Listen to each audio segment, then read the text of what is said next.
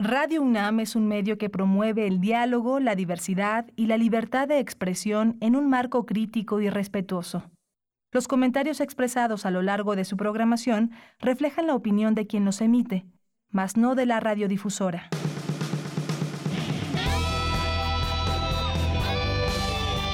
Prisma RU.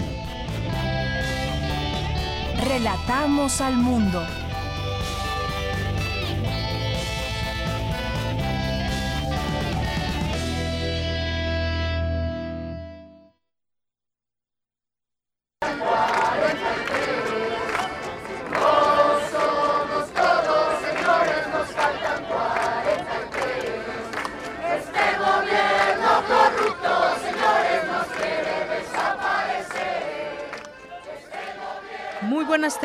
Muchas gracias por acompañarnos hoy en Prisma RU en este día viernes 25 de septiembre del año 2020.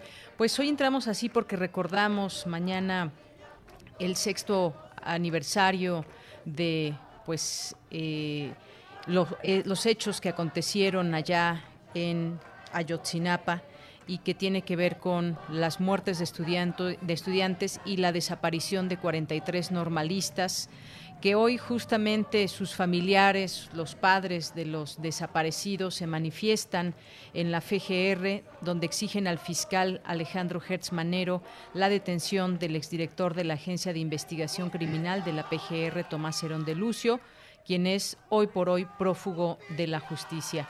Pues además de esto, eh, hay que recordar que también la secretaria de Gobernación, Olga Sánchez Cordero, dijo que se daría información eh, nueva que daría luz a este caso y pues estaremos en espera de esta información.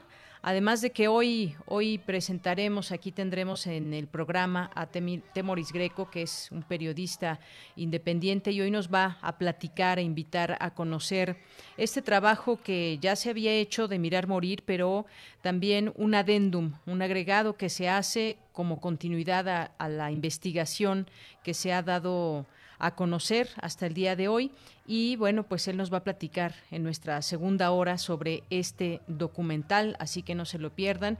Y pues hoy recordamos justamente este año más donde aún no se conoce, no se conoce la verdad de los hechos que acontecieron hace seis años.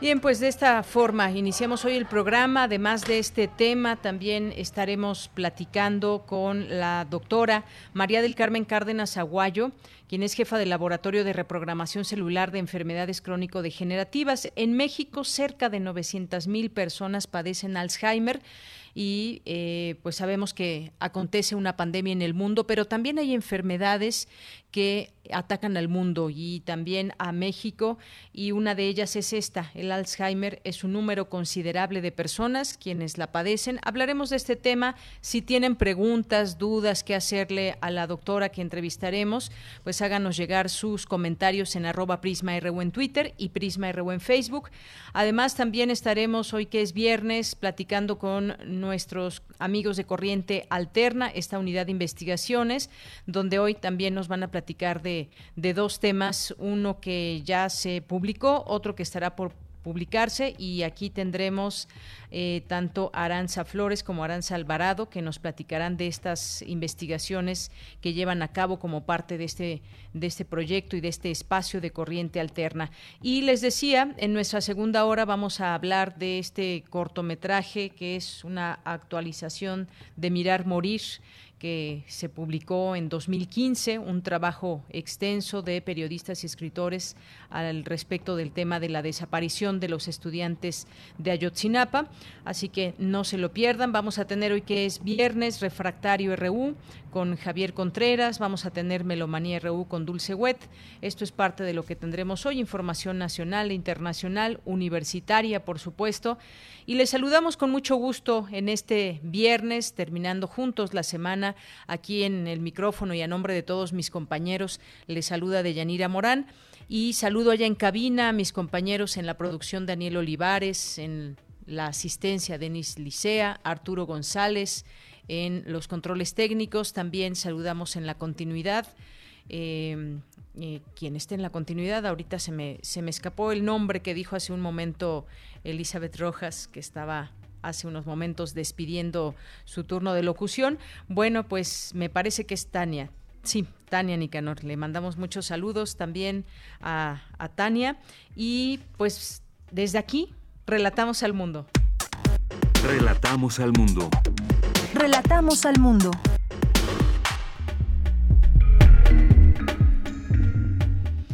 Bien, en este, en este viernes, en los temas universitarios, el sistema de salud en México debe transformarse para atender cualquier tipo de circunstancia en la materia. Proponen expertos que se les dé, que se le dé un enfoque de medicina familiar y no individual. Es fundamental entender la importancia del papel estratégico de la cultura en la reconstrucción del bienestar ciudadano, aseguró Jorge Volpi, coordinador de difusión cultural de la UNAM. En la Ciudad de México, por cada 10 matrimonios que se celebran, se registran cuatro divorcios, señala Alejandra Macías, catedrática de la Facultad de Derecho de la UNAM. Tendremos aquí la información. Y en los temas nacionales, padres de los 43 estudiantes desaparecidos de Ayotzinapa, como les comentaba hace un momento, protestaron frente a la Fiscalía General de la República para exigir la impartición de justicia. El presidente de México, Andrés Manuel López Obrador, abrió la puerta a la posibilidad de una reforma que permita a los trabajadores retirar de manera anticipada el 10% del ahorro que tienen en las AFORES. El titular de la Secretaría de Relaciones Exteriores, Marcelo Ebrard, informó que se envió a Ginebra, Suiza, el compromiso para la compra de vacunas contra COVID-19 a través de COVAX. Ricardo Mejía Verdeja, subsecretario de Seguridad Pública, exhibió una red de políticos y nogaleros que han acaparado el agua en Chihuahua, a quienes acusó de poner en riesgo el tratado de aguas con Estados Unidos. La capital del país y el Estado de México permanecerán por dos semanas más en semáforo naranja. En temas internacionales, China prevé fabricar 610 millones de dosis de la vacuna del coronavirus antes de que acabe este año y mil millones en 2021, aseguró hoy el director del Centro de Desarrollo de Ciencia y Tecnología de la Comisión Nacional de Salud, Sheng Shongwei. Río de Janeiro suspende el desfile de carnaval por la persistencia de la COVID-19 en Brasil. Es la primera vez que se modifica en más de un siglo.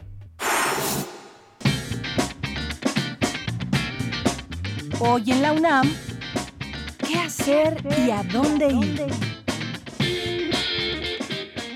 El 26 de septiembre de 2014 marcó la historia de México para siempre. 43 estudiantes normalistas desaparecieron y a la fecha aún no sabemos dónde están. Como parte de las actividades conmemorativas por el sexto aniversario de la desaparición de los 43, el Museo Universitario Arte Contemporáneo ha dispuesto para ti Ayotzinapa, producciones artísticas en torno a la movilización, material audiovisual que aborda la desaparición de los 43 estudiantes a partir de la obra de los artistas Ai Weiwei y Francisco Toledo. Este material lo podrás encontrar en el canal de YouTube del Museo Universitario Arte Contemporáneo. ¿Por qué Alemania invadió Bélgica en agosto de 1914? ¿Qué respuesta esperaba del Reino Unido? ¿Qué compromisos adquirieron los países firmantes del Tratado de Londres? Esta y otras interrogantes serán resueltas en el especial La Primera Guerra Mundial, Guerra Global. No te pierdas este documental y sintoniza hoy la señal de TV UNAM en punto de las 19.30 horas por el canal 20.1 de televisión abierta. Recuerda que hoy se llevará a cabo la retransmisión del concierto del grupo Gallo Cósmico, que se presentó en la sala Julián Carrillo antes de la contingencia sanitaria. Revive estos momentos sonoros y sintoniza hoy, en punto de las 20:30 horas, nuestras frecuencias 96.1 de FM, 860 de AM y en línea www.radio.unam.mx. Al finalizar el concierto, no te pierdas una entrevista con los músicos del grupo Gallo Cósmico a través del Facebook de la Sala Julián Carrillo de Radio UNAM. Y recuerda, si utilizamos cubrebocas, nos cuidamos todos.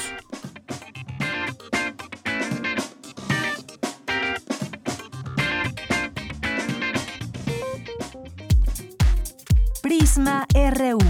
Relatamos al mundo. Una de la tarde con 15 minutos, pues ya escuchábamos, seguiremos en semáforo rojo para la siguiente semana y actualizamos también los, los números. La Secretaría de Salud reporta hasta el momento 75.439 personas fallecidas por COVID-19 y 715.000 casos confirmados. Hoy la jefa de gobierno Claudia Sheinbaum confirmó que la Ciudad de México se mantiene en semáforo naranja la próxima semana. Además anunció que a partir de hoy inician varias acciones para reforzar el monitoreo. Vamos a escucharla. Entonces, el trabajo territorial para aislar a los casos positivos consiste en la visita casa por casa, todas las alcaldías, a todos los hogares y viviendas en la ciudad. El segundo es el trabajo que hacemos con mucho mayor intensidad en las 158 colonias. Y el tercero que estamos fortaleciendo ahora es que ya no solo le hablamos por teléfono a los casos positivos, si no los estamos yendo a visitar a su casa, a sus familias, para fortalecer el apoyo médico y también para poder realizar con mayor eficacia el rastreo de contactos. Y lo que sí anunciamos hoy es que el primero de octubre a lo mejor podrían regresar las oficinas y eh, estamos publicando el día de hoy en la Gaceta que no podrán abrir hasta el semáforo verde, pero estamos pidiéndole a todos y todas las trabajadoras, particularmente el gobierno de la ciudad, eh, no es tiempo todavía de regresar a los trabajos, vamos bien, eh, comienza una ligera reducción, pero tenemos que seguir protegiéndonos, tenemos que seguir eh, con la guardia en alto, porque pues, el COVID continúa y necesitamos estas medidas de prevención, de protección y de cautela en la apertura de las distintas actividades en esta nueva normalidad. Bien, ahí las palabras de Claudia Sheinbaum y agradezco aquí que están muy pendientes mis compañeros. Dije en algún momento semáforo rojo, no, es semáforo naranja. Continuamos por la siguiente de semana en el semáforo naranja, no, no rojo, disculpen la equivocación. Seguimos en semáforo naranja con estas vigilancias también que se hacen, estos monitoreos para que pues la gente que ya ha abierto sus negocios y que tiene esta posibilidad ya de irse reactivando activando, recuperándose de lo que han sido estos cierres tan largos eh, a lo largo de estos meses, pues que pueda tener esa posibilidad también de irse reactivando en su economía y también esto pues generar la posibilidad de que la economía nacional eh, se vaya recuperando. Así que ojalá que también todas esas personas que ya tienen la posibilidad de abrir sus negocios, pues que cumplan con las reglas que se indican de parte de las autoridades en horarios, en espacios que tienen que haber, si son restaurantes, eh, otro tipo de giros, por ejemplo, ahora que se abrieron los gimnasios también, el caso de las estéticas y así todos los todos los sitios tienen específicamente específicamente reglas que cumplir. Seguimos en semáforo naranja, pues continuamos. Campus RU Bien, nos vamos ya a nuestro campus universitario. Empezamos con mi compañera Virginia Sánchez. Concluye el coloquio La Universidad y su futuro, una mirada desde 2020 con la mesa Universidad, Política y Sociedad. Te saludo con mucho gusto, Vicky. Muy buenas tardes. Igualmente, Bella, muy buenas tardes a ti y al auditorio de Prisma RU. Desde la perspectiva de las herramientas que nos da la construcción de escenarios y análisis múltiples de posibilidades y estrategias de políticas en el mundo, en un mundo de incertidumbres y de tantos cambios, pues es imposible pensar que el futuro va a ser igual al pasado o al presente, por lo que hay que sostener una ética del futuro. Así lo señaló Axel Didrikson del Instituto de Investigaciones sobre la Universidad y la Educación durante esta última mesa de dicho coloquio. Escuchémoslo. Cuando pensamos en el futuro, tenemos que pensar en qué vamos a dejar con sustentabilidad a las nuevas generaciones. Esto es muy importante, sobre todo desde la universidad. Las generaciones del 2025, del 2030, no tienen que aprender lo que hoy están aprendiendo ni lo que nosotros aprendimos. Si reproducimos este esquema profesionalista, segmentado, eh, social y económicamente diferenciado, con enormes desigualdades, eh, obviamente no vamos a tener una universidad del futuro, sino vamos a tener una universidad obsoleta que no va a responder a los requerimientos de la nueva generación. Hay que pensar en la nueva generación, hay que pensar en la currícula, en la gestión del conocimiento, en el papel de la investigación, etcétera, no como si reprodujéramos el presente, como dije anteriormente, sino desde el plano de una responsabilidad ética y académica sobre las nuevas generaciones. En tanto, Guadalupe Barrena Nájera, titular de la Defensa de Derechos Universitarios, Igualdad y Atención de la Violencia de Género de la UNAM, quien abordó su ponencia desde el campo del derecho, señaló que el gran reto que se tiene en la construcción de la universidad del futuro se ubica en trascender en la noción de la racionalidad técnica e integrar los elementos de la práctica, para absorber que la ley no es solamente un producto académico ni político, sino que es una práctica social vital. Por su parte, Jorge Volpi, coordinador de difusión cultural de la UNAM, destacó el papel estratégico de la cultura en la reconstrucción del bienestar ciudadano. Asimismo, señaló la importancia del acceso a la cultura como parte de la formación integral de los estudiantes. Escuchemos.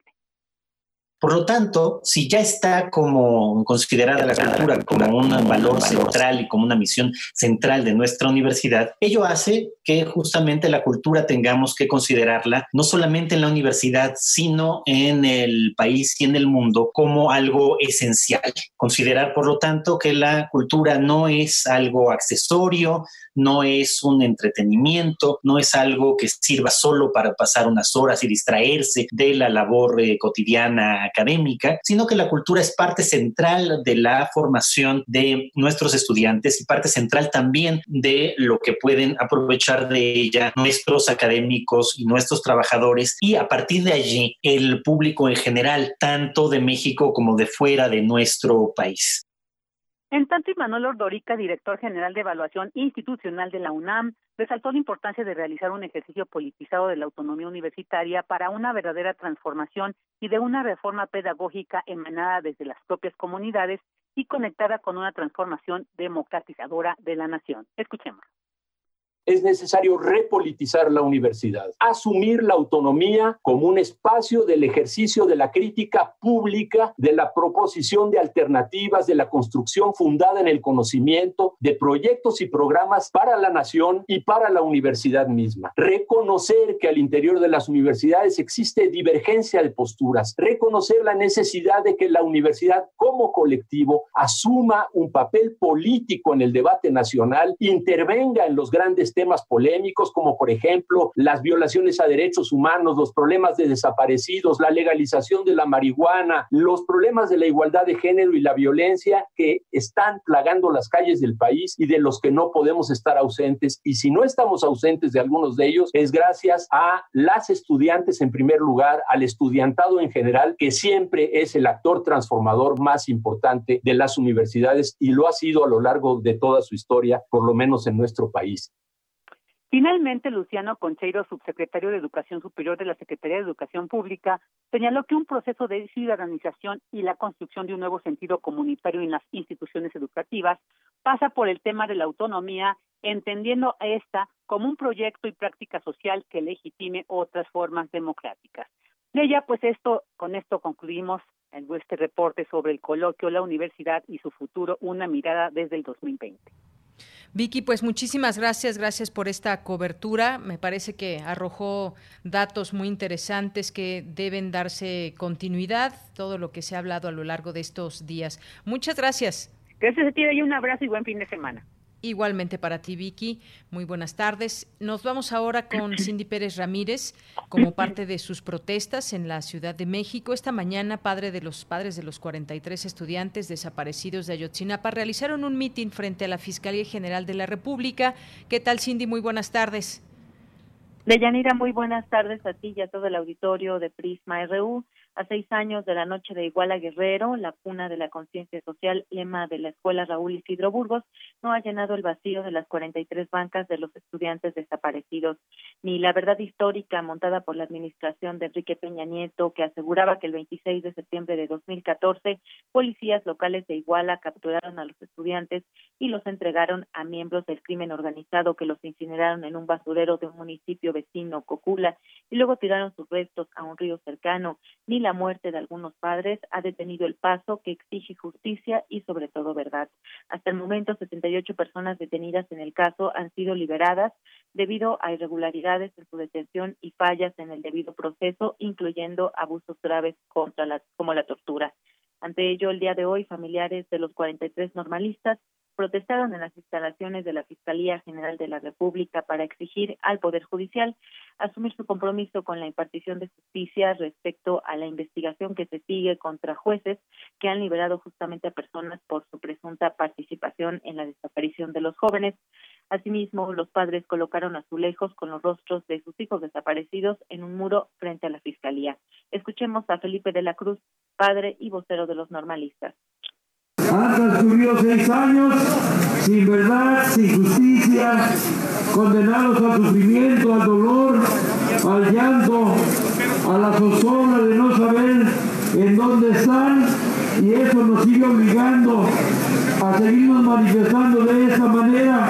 Y hoy estamos a las puertas de la Fiscalía General de la República para decirle a Gert Manero que las madres, los padres de familia, lo único que pedimos y exigimos es que las investigaciones se avancen, las detenciones de los supuestos implicados, que hay nombres y apellidos, que estamos en espera de la detención de Tomás Herón de Lucio, donde quiera que se encuentre.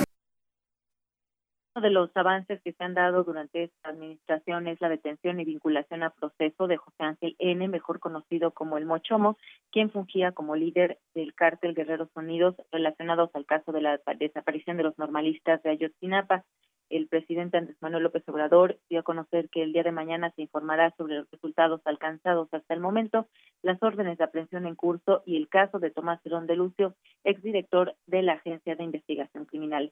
Es la voz de Cristina Bautista, madre de un estudiante desaparecido. Sabemos que, diferente con el gobierno anterior, que nos llevó cuatro años con puras mentiras nosotros como madres y padres aquí estuvimos presentes donde desmintiendo todo lo que decía el gobierno de Peña Nieto. El gobierno actual pues reconocemos el trabajo que están realizando, pero como madres y padres no, no es suficiente, pero va lento.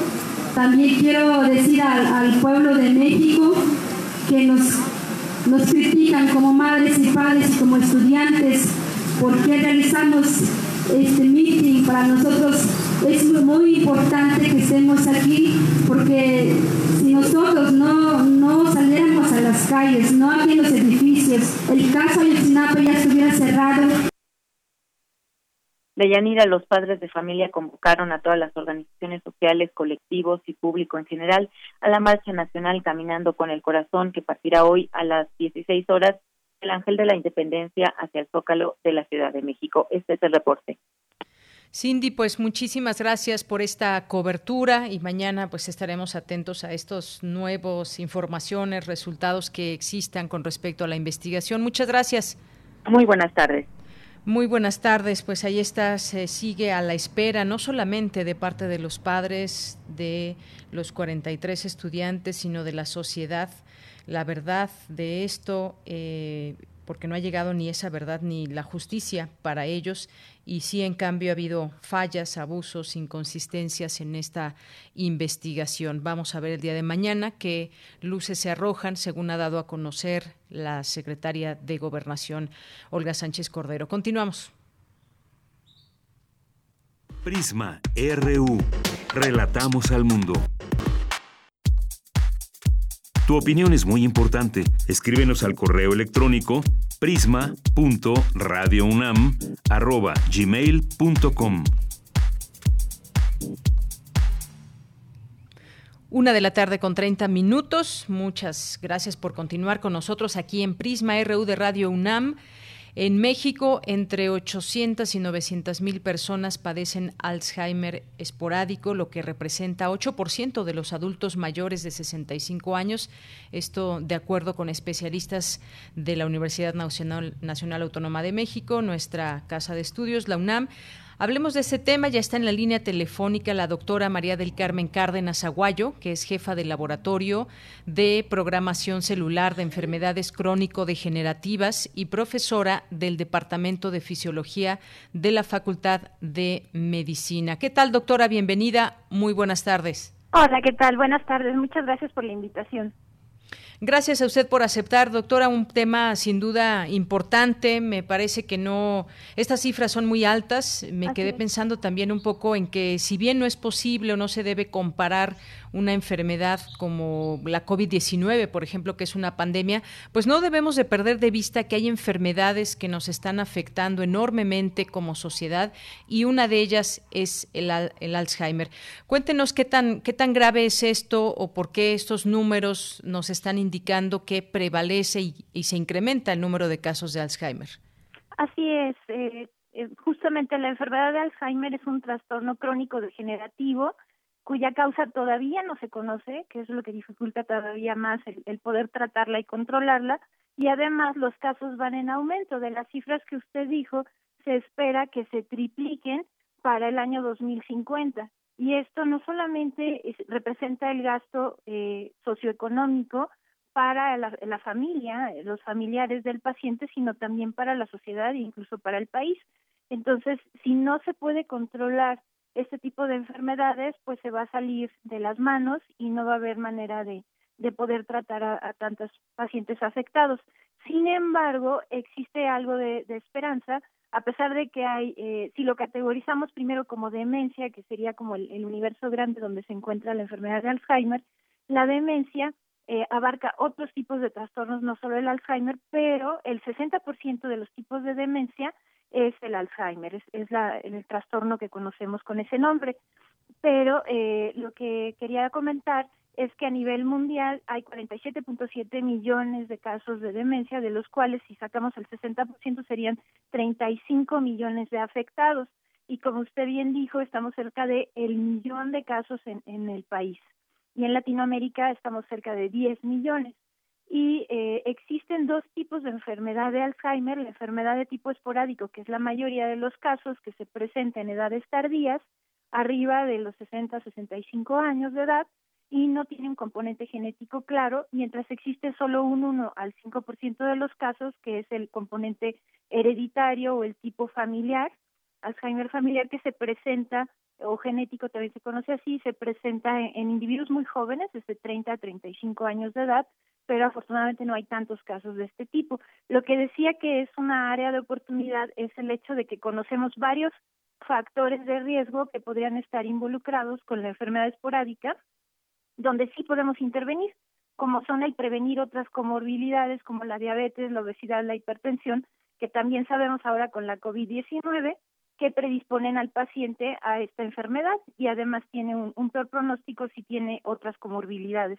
Entonces, si cambiamos el estilo de vida, podríamos reducir estas cifras, además de con las investigaciones que estamos haciendo nosotros y mucha gente en el mundo, estamos tratando de diseñar nuevos tratamientos y descubrir nuevos blancos terapéuticos para controlarla. Así es, doctora. Y bueno, pues estamos hablando de ese tema hace unos días, eh, fue el Día Mundial del Alzheimer, el 21 de septiembre, y eh, pues 99% de los casos, es un dato interesante, se presenta de forma esporádica, como decía, y solo 1% es de tipo familiar o genética. Hay un dato más, según la Organización Mundial de la Salud, que afecta esta enfermedad a casi 50 eh, millones, decía usted 47, poco más de 47 pero ya millones. Estamos cercanos a los 50. Así es. De personas en el mundo, de las cuales alrededor de 60% viven en países de ingresos bajos y medios. ¿Cómo, cómo relacionamos esta enfermedad también con, pues, quizás el, el nivel de vida de las personas? ¿Cómo se relaciona este dato? Sí, lamentablemente, pues en los países de, del tercer mundo o de ingresos bajos hay menos conciencia acerca de la enfermedad y entonces no se atiende de manera precoz o temprana y degenera el paciente y su calidad de vida y, el entorno familiar.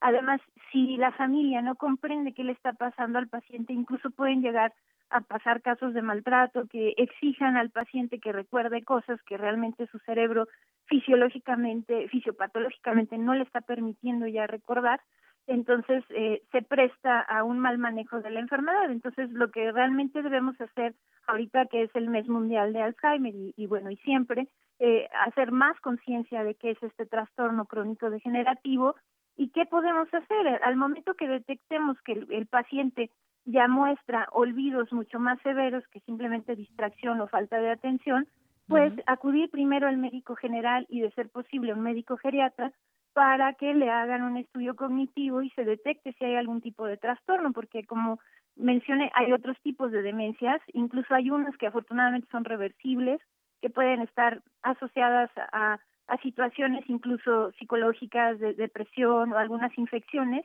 que pudieran revertirse y otras no se pueden revertir, como es esta de la, enfermedad de Alzheimer. Entonces, saber de qué se trata, lo que está presentando el paciente y empezar a tratarlo adecuadamente y sobre todo existen eh, técnicas de, de, estimulación cognitiva que pueden ayudar a retrasar el progreso de la enfermedad, el aprender algo nuevo, el hacer algunas manualidades, el mantenerse estimulado cognitivamente, el hacer ejercicio, el llevar una dieta saludable todo esto puede mejorar muchísimo el entorno del paciente. Y, efectivamente una cuestión que usted dijo, Latinoamérica antes era considerado un, eh, grupo de, países jóvenes, pero esta población está cada vez eh, envejeciendo más simplemente por el aumento de la esperanza de vida y eh, sabemos que el envejecimiento es el principal factor de riesgo para desarrollar esta enfermedad. Entonces, por eso es que cada vez estamos viendo más y más casos y justamente en países que no tienen eh, la infraestructura ni los planes nacionales de atención a este tipo de pacientes y por eso lo vemos más acentuado. Bien, doctora, pues eh, muy importante esta información que nos menciona, porque incluso hay una, hay una posibilidad, hay datos que apuntan a ello, que se espera que para el 2050 esta cifra que, que se daba de casi 50 millones de personas afectadas por esta enfermedad en el mundo, pues se triplique para 2050 y se afectaría a 152 millones de personas. Es una cifra bastante alta. Justamente, y algo que usted ya mencionaba, eh, hay posibilidades, si bien no se sabe o no hay cura para esta enfermedad, pero sí hay posibilidades de mantener nuestro cerebro y nuestra memoria en buenas condiciones. Usted mencionaba ya algunas cosas como el aprender algo nuevo, un idioma, manualidades, eh, de pronto, pues sí hemos visto eh, personas que se van afectando en su memoria, pero hay personas tan lúcidas a los 90 años, por ejemplo. ¿Esto cómo, cómo se puede entender? ¿Por qué algunos cerebros, digamos, envejecen más rápido que otros? Exactamente, ese ha sido un, un reto y, eh, algo que ha llamado mucho la atención en la investigación biomédica, cómo es que precisamente hay personas mayores de 90 años incluso que tienen una salud cognitiva cognitiva y general, incluso física, muy buena, que es lo que mantiene su cerebro activo y en buenas condiciones y estamos tratando de identificar los genes relacionados con este envejecimiento saludable que pudieran ser de utilidad a futuro como un blanco terapéutico para los pacientes que están sufriendo la neurodegeneración. Eh, lo que sí se sabe es de que hay que mantener un estilo de vida saludable, pero no nada más después de los 60 o 65 años. Se sabe que esta enfermedad inicia 30 años antes de que se manifiesten los primeros síntomas y esto se debe a que se empiezan a hacer agregados patológicos de proteínas que normalmente funcionaban correctamente en el cerebro y eran necesarias, pero cambian su conformación y se depositan en el cerebro de forma patológica, interrumpiendo las conexiones neurales y estos depósitos graduales de la, del péptido amiloide y de la proteína tau hiperfosforilada ocurren 30 años antes. Entonces, si no empezamos a intervenir desde temprana edad, desde que el individuo tiene 25 o 30 años de edad, entonces el acúmulo del daño que se va sumando en el cerebro va a ser tan grande que va a ser muy difícil revertirlo con cambios de estilo de vida ya tan tarde en la vida. Claro, nunca es tarde, siempre de todas maneras hay que hacerlo. Si no se hizo el cambio antes, pues habrá que hacerlo aunque sea en, la, en la tercera edad.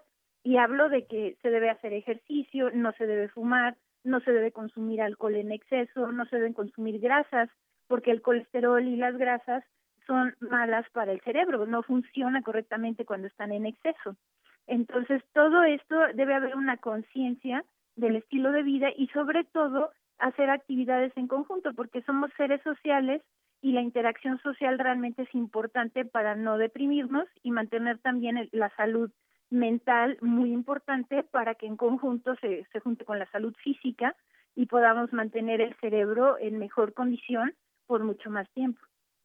Bien, pues hacemos, hacemos entonces este, este llamado a las personas jóvenes que también nos puedan estar escuchando, no solamente a las personas mayores de 60, 65 años, a que desde ahora pues se tomen cartas en este asunto, el hecho de fumar, de llevar una vida poco sana con cierto tipo de alimentos que nos puedan perjudicar, no solamente se refleja en la salud inmediata, que puede ser eh, pues un, un tema como diabetes, de obesidad y demás, sino también a la larga. Muchas veces se habla de que nuestro cuerpo nos cobra la factura. Exactamente. Y me faltó introducir un término muy interesante que ahora se habla, que se dice reserva cognitiva. La reserva cognitiva es justamente todo el aprendizaje que hemos hecho a lo largo de la vida, eh, estimulando nuestro cerebro, justamente estudiando algo y haciendo una, una labor durante todo, eh, a lo largo de toda nuestra existencia. Esto va generando nuevas conexiones neurales que se van manteniendo y esto amortigua de alguna manera la muerte neuronal y la pérdida de, de conexiones sinápticas que van ocurriendo durante la neurodegeneración, puesto que hay más reserva, es decir, hay más conexiones y entonces podemos mantener nuestro cerebro saludable por más tiempo.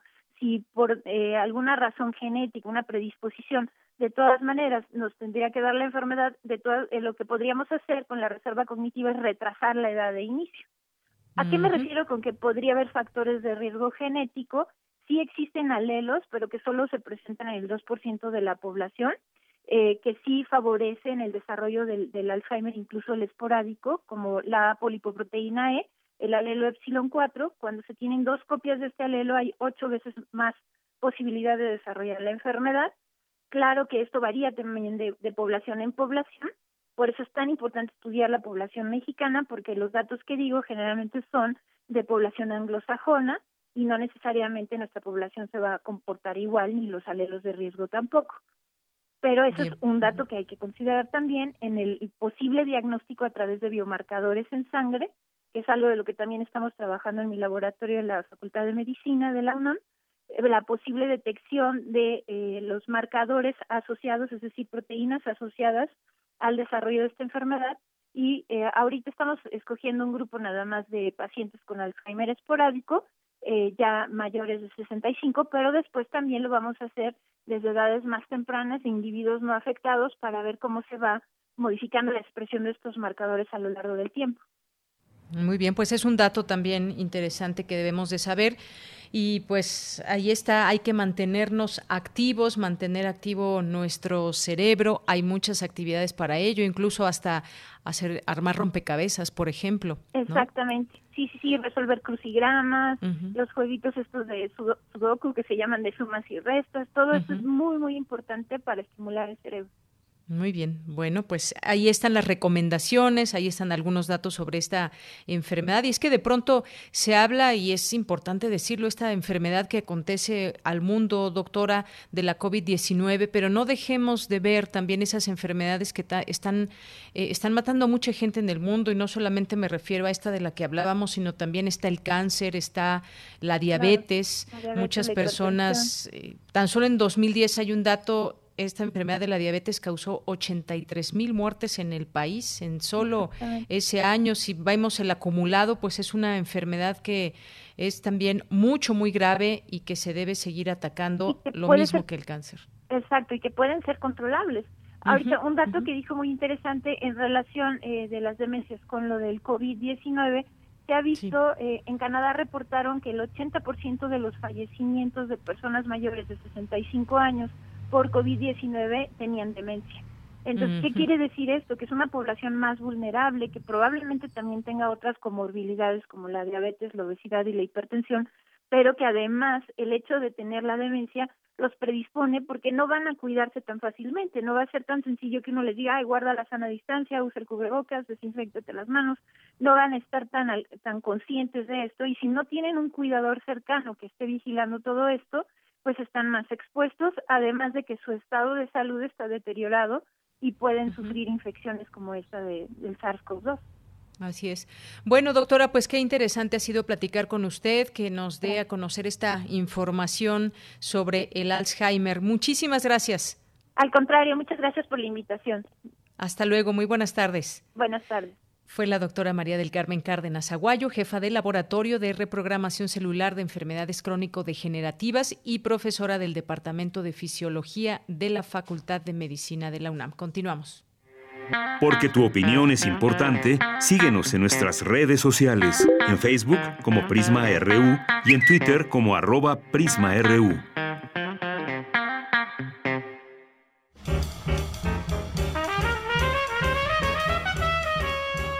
Corriente Alterna. Periodismo veraz y responsable. Un espacio de la Coordinación de Difusión Cultural, UNAM.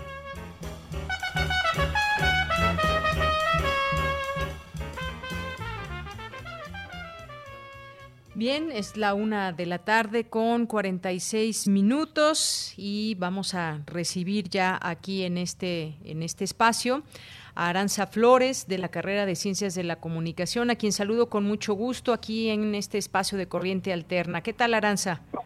Hola, doña Villa. Buenas tardes. Muy buenas tardes. Pues platícanos de este tema que se publicará ya en próximos días. Cuéntanos qué tema es, cómo, cómo lo abordas. Sí, el, bueno, es una nota sobre Guanajuato, sobre una represión policial que ocurrió el 22 de agosto de hecho, se publicó ayer, entonces ya la pueden checar. Muy bien. Y bueno, el 14 de agosto en León, Guanajuato, una joven que se llama Evelyn denunció que unos policías eh, le pidieron que se desnudara con el pretexto de buscar si tenía drogas. Y bueno, ella denunció este abuso sexual en redes sociales, lo que originó una marcha como en protesta por su caso. Y en esa misma marcha que ocurrió el 22 de agosto, ocurrieron 26, 22 detenciones y cuatro agresiones a periodistas durante la marcha. Eh, en la nota lo que hago es como una recopilación cronológica de lo que pasó esa noche con los testimonios tanto de las periodistas que estuvieron ahí que fueron agredidas, unas fueron golpeadas y otras esposadas, tanto de las colectivas que participaron en la búsqueda porque al principio no encontraban a estas chicas y estaban eh, a punto de catalogarlas como desaparición forzada, pero afortunadamente las pudieron localizar en uno de los centros de reclusión de allá. Entonces, eh, lo que descubrimos, esta investigación la hice mucho antes de lo que pasara con el CODEM del Estado de México y la Comisión de Derechos Humanos de la Ciudad de México, que fueron tomadas por colectivos feministas, y descubrí que es un patrón es decir, la policía municipal, en este caso de la Ciudad de México, reprime con violencia física, psicológica y sexual a las mujeres que se manifiestan en contra de pues todas las violencias que viven. Así es, este, este trabajo que ya está publicado, que podemos leer en Corriente Alterna bajo el título Guanajuato, donde el machismo viste de policía, eh, es importante esto que mencionas porque parece ser que es una forma, una forma de insistente de llevar a cabo este tipo de acciones y bueno, pues afortunadamente este tema salió a la luz pública, a, los medios. Ustedes hacen este análisis a través de, Corriente Alternas en un relato de lo que pasó en el 22 de agosto este año, eh, la actuación de estos policías municipales que detuvieron a 26 mujeres después de que habían llevado a cabo una, una protesta.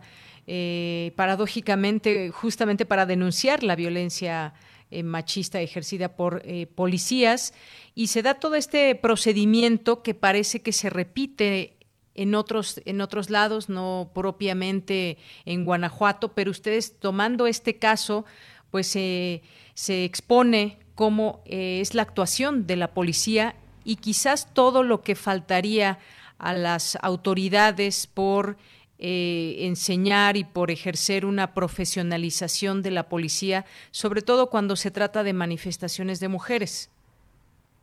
Sí, justamente. Eh, también lo hemos visto eh, no solo ahí, sino en el Estado de México, con lo que pasó lo último que unas personas, unas mujeres que estaban protestando intentaban tomar la Comisión de Derechos Humanos Municipal de, del Estado de México y fueron reprimidas con violencia, ¿no? Incluso había una mujer embarazada entre ellas. Y en este caso, pues, detuvieron a mujeres menores, bueno, eran niñas menores de edad, entonces fue un caso un poco grave. Eh, y también que el hecho de que en Guanajuato las cifras oficiales arrojan que hay 10 feminicidios en lo que va del año, pero un reporte del 911 de, de la misma del mismo secretariado ejecutivo eh, arroja que tienen 200 casos sospechosos de feminicidios, pero que no son registrados como tal. Entonces también ahí vemos como un, no hay concordancia ni entre las cifras de las autoridades. Entonces creo que es importante poner ojo en ese tipo de situaciones porque la violencia está cada vez más exacerbada en contra de las mujeres, sobre todo las que protestan. Claro, y sobre todo de parte de la, de la autoridad y eh, pues justamente nos pone a reflexionar cómo ve la autoridad las manifestaciones, cómo se disuelven en todo caso, si esa es la orden desde arriba, desde quienes están dirigiendo las actuaciones de la policía, pero además, y lo más grave, es justamente también algo que, que mencionan aquí en este, en este reporte, que es que, por ejemplo, una de las detenidas ni siquiera había participado en la marcha, a una la bajaron de su vehículo y hubo personas que no habían participado en la marcha. Entonces uno se pregunta exactamente cuál es la participación de la autoridad y si de plano salen a la calle sin ningún protocolo específico. Sí, sí, parece que en este caso fue un operativo planeado en el que incluso les dijeron que quienes portaran eh, un pañuelo verde, que es mm, el pañuelo representativo de la legalización del aborto, o alguna prenda violeta eh, la detuvieron. Entonces, pues sí, parece que fue un operativo planeado, se cercaron las calles alrededor eh, y las mismas víctimas reportan que fueron pateadas en el suelo, que incluso hubo violencia sexual contra de ellas. Entonces, pues sí, esto es parte de las autoridades, ¿no? De quienes se supone que deberían cuidarnos. Pues sí, eso es, es, importante. A eso iba la autoridad, no saben actuar eh, o esa es de plano la consigna. Como sabemos, Guanajuato pues es un estado gobernado por el PAN y pues en muchas ocasiones sabemos que en el caso del estado de Guanajuato pues esa lucha eh, eh, del aborto pues les causa mucho ruido y una manifestación de mujeres pues queda expuesto como, como cuáles son esas acciones desde desde las autoridades. Pues Aranza, muchas gracias. ¿Quieres agregar algo más con respecto a este tema? Pues sí, eh, que la lea. Creo que es importante que se sepa, sobre todo porque pues hubo quienes quisieron compartir nuestro relato y creo que eso es muy valioso porque es una situación que da mucho miedo. Este, entonces, pues sí, que le echen un ojo para que más o menos sepan cuáles son las dinámicas y que parece que es un patrón que efectivamente se está repitiendo en muchas protestas. Muy bien. Pues Aranza Flores, muchísimas gracias. Gracias por esta conversación. Este este trabajo ya lo pueden leer en corrientealterna.unam.mx. Se titula Guanajuato, donde el machismo viste de policía. Muchas gracias. Gracias, Yadira. Hasta luego. Hasta luego. Muy buenas tardes. Es la una con 53 minutos y nos vamos ahora con Aranza Alvarado, que ya está en la línea telefónica y que también nos va a platicar de un tema. Este sí apenas se va a publicar el fin de semana. ¿Cómo estás, Aranza? Buenas tardes. Hola, Deyanira. Muy buenas tardes. Gusto en saludarte, Aranza. Eh, una tiktokera que se burla del machismo mexicano, cuéntanos sobre este trabajo que llevaste a cabo. Gracias. Pues sí, nos interesó en Corriente Alterna platicar con Erly, conocida en las redes como Erly RG. El texto que vamos a publicar pues ahonda en su vida, ¿no? Nos interesó platicar mucho con ella porque su comedia, como bien dices, efectuada por medio de TikTok, además de ser muy divertida, hace una crítica muy aguda sobre varios temas y el cual es más llamativo, pues es el machismo, ¿no? Que la ha convertido en tendencia en otras redes, también como Twitter, Instagram o Facebook.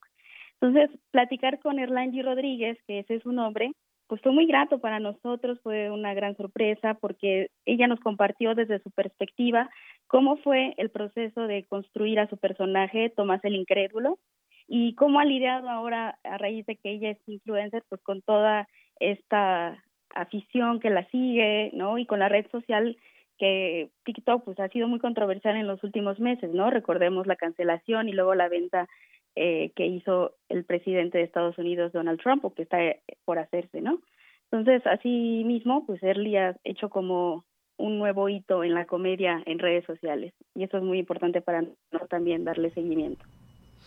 Así es, estaba viendo aquí justamente en su cuenta de Twitter, tiene 124 mil seguidores, se unió apenas en julio de, 2020 y pues ha tenido mucho éxito justamente por esto que, platicas, desde ese enfoque en que abordas este, este trabajo, que estaremos próximos a, leerlo, a poder leer este tema y también pues la, la influencia que puede, se puede ejercer desde una red social, pero sobre todo pues con contenidos, como sabemos hay muchas personas que utilizan esta, eh, esta red social de TikTok, sabemos que son videos, videos cortos, pero el hecho de utilizarlo también para, para este tipo de cosas y evidenciar en muchas ocasiones lo que está eh, lo que está en la sociedad con respecto al machismo es importante. Cuéntanos un poco más. Tuvieron, tuviste oportunidad de, de, entrevistarla. ¿Qué, ¿Qué, es algo más de lo que nos puedas platicar de este trabajo?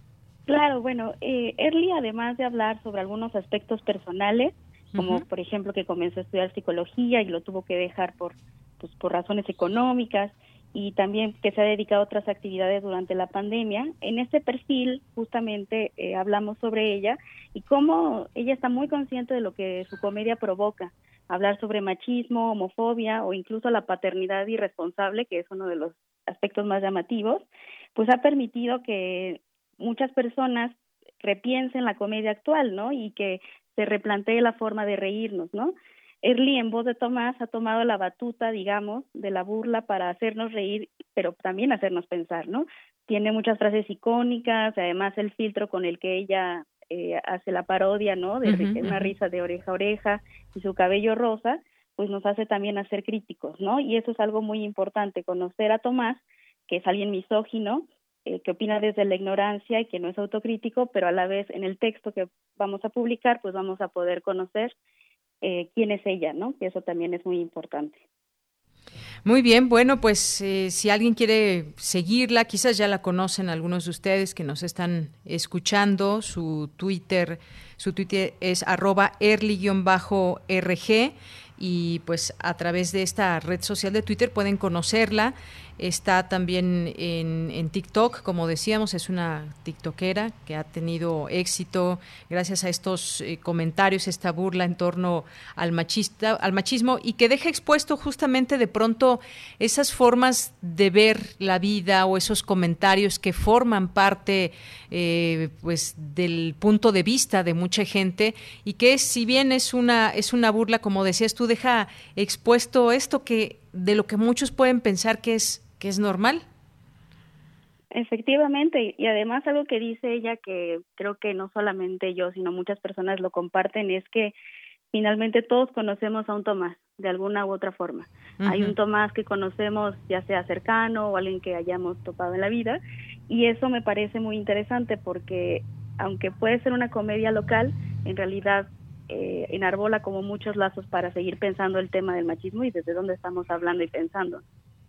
Así es. Bueno, pues ahí está este tema que, este trabajo tuyo que se va a publicar el próximo domingo en Corriente Alterna. Aranza Alvarado, muchas gracias por haber estado con nosotros aquí en Prisma RU.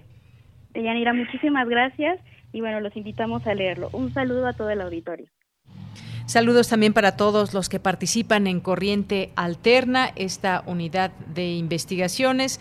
Hasta luego, Aranza. Nos escuchamos con otros temas, otros trabajos que se propongan desde esta unidad de investigaciones el próximo, el próximo viernes. Muchas gracias, Aranza.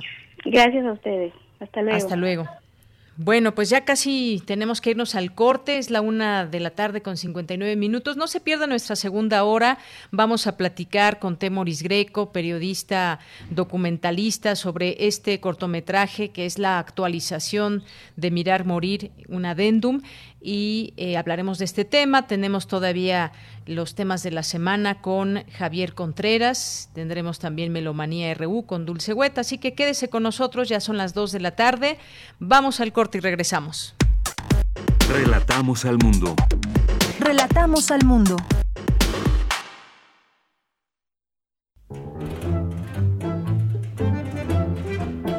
...2020... 100 años del nacimiento de Mario Benedetti. Eso fui, una suerte de botella echada al mar, botella sin mensaje, menos nada, nada menos. O tal vez una primavera que avanzaba a destiempo, o un suplicante desde el más acá, ateo de aburridos sermones y supuestos martirios. Eso fui muchas cosas más. Un niño que se prometía amaneceres con torres de sol. Mario Benedetti, 96.1 FM, 860 AM. Radio UNAM. Experiencia sonora.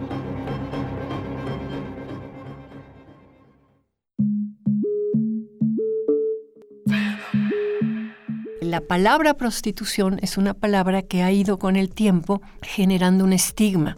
Las mujeres estamos divididas en decentes y putas o decentes y prostitutas y las mujeres que se dedican hoy en día al comercio sexual prefieren ser nombradas trabajadoras sexuales y no prostitutas. Lleva contigo los temas que están cambiando al mundo. Mi orientación sexual es gay, en pareja por 12 años, como una familia realmente, como lo que somos, una familia con mascotas y con todo. Nos ha ido bien. Escuchar y escucharnos. Construyendo igualdad. Un programa de Radio UNAM y el Centro de Investigaciones y Estudios de Género. Entra a www.radiopodcast.unam.mx y encuentra las cinco temporadas. Radio UNAM Experiencia sonora. Hay historias de mexicanas y mexicanos que lucharon por nuestro país. Historias que llevamos en la sangre y nos dan identidad. Pero el pasado no debe limitar nuestro presente y tampoco condicionar un mejor futuro. Hoy estamos frente a una crisis que nos exige el valor de unirnos de nuevo para salvar nuestra tierra y garantizar nuestra libertad. Te necesitamos para hacer un nuevo trato por nuestro futuro. Iniciemos juntas y juntos la evolución mexicana. Movimiento Ciudadano. Es un gusto de uno, ¿no? Porque uno no te dice, toma mota y te la vas a meter porque te la vas a meter. Uno te la mete por gusto.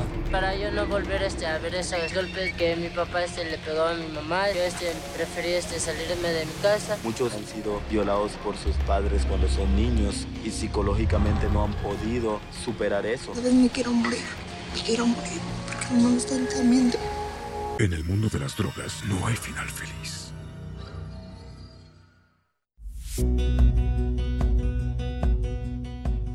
Con ética, humanismo y actitud de servicio, nuestros residentes universitarios atienden casos de COVID-19. Ellas y ellos necesitan nuestro apoyo. Participa en la campaña Dona un Kit, protege a un residente. Con tu apoyo donaremos batas desechables, gorros, cubrebotas, cubrebocas y demás material de protección. Costo de cada kit, 314 pesos. Donativos a partir de 100 pesos. Estos son nuestros datos bancarios. Beneficiario, Fundación UNAM AC, sucursal 0870, cuenta 53 30 19, clave interbancaria 0021 800 870 053 301 95. Notifica tu donativo al correo servicios@funam.mx. Muchas gracias por apoyarnos. La UNAM, siempre al servicio de la nación. Prisma RU. Relatamos al mundo.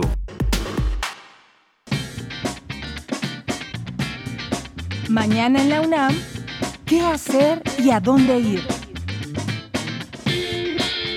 La Facultad de Medicina de la UNAM organiza la segunda edición del Sex Fest, feria virtual informativa sobre salud sexual y reproductiva, dirigida a adolescentes y padres de familia. Esta feria contará con diversas mesas informativas y ponencias, como el sexo seguro durante el distanciamiento social, cómo tratar el tema de la sexualidad con los hijos, el sexting seguro y la violencia durante el noviazgo. La segunda edición del Sex Fest se llevará a cabo todos los viernes de octubre de 17 a 18 horas a través de la cuenta oficial de Facebook de la División de Investigación de la Facultad de Medicina de la UNAM.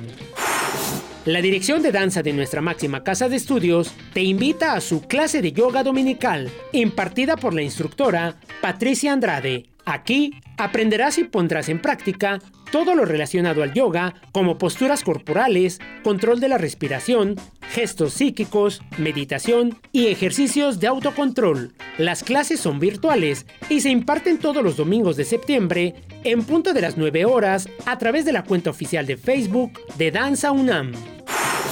Recuerda que este domingo tienes una cita con el taller coreográfico de la UNAM, que en esta ocasión presentará los montajes Vitalitas y Brandenburgo número 3 de la maestra Gloria Contreras. Al finalizar la función, se llevará a cabo un conversatorio con el ex bailarín y coreógrafo Domingo Rubio. La cita es el próximo domingo 27 de septiembre, en punto de las 12.30 del día, a través de la cuenta oficial de Facebook del taller coreográfico de la UNAM. Disfruta de la danza universitaria y recuerda, lávate las manos constantemente con agua y jabón durante 20 segundos. La prevención es tarea de todos. Para Prisma RU, Daniel Olivares Aranda.